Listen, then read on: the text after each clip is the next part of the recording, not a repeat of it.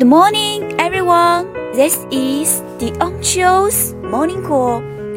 早上好，各位。人生就像一场新雪，请谨慎地走好每一步，因为每次落脚都会留下痕迹。Life is like freshly fallen snow. Be careful while you walk, because every step will show. Thank you.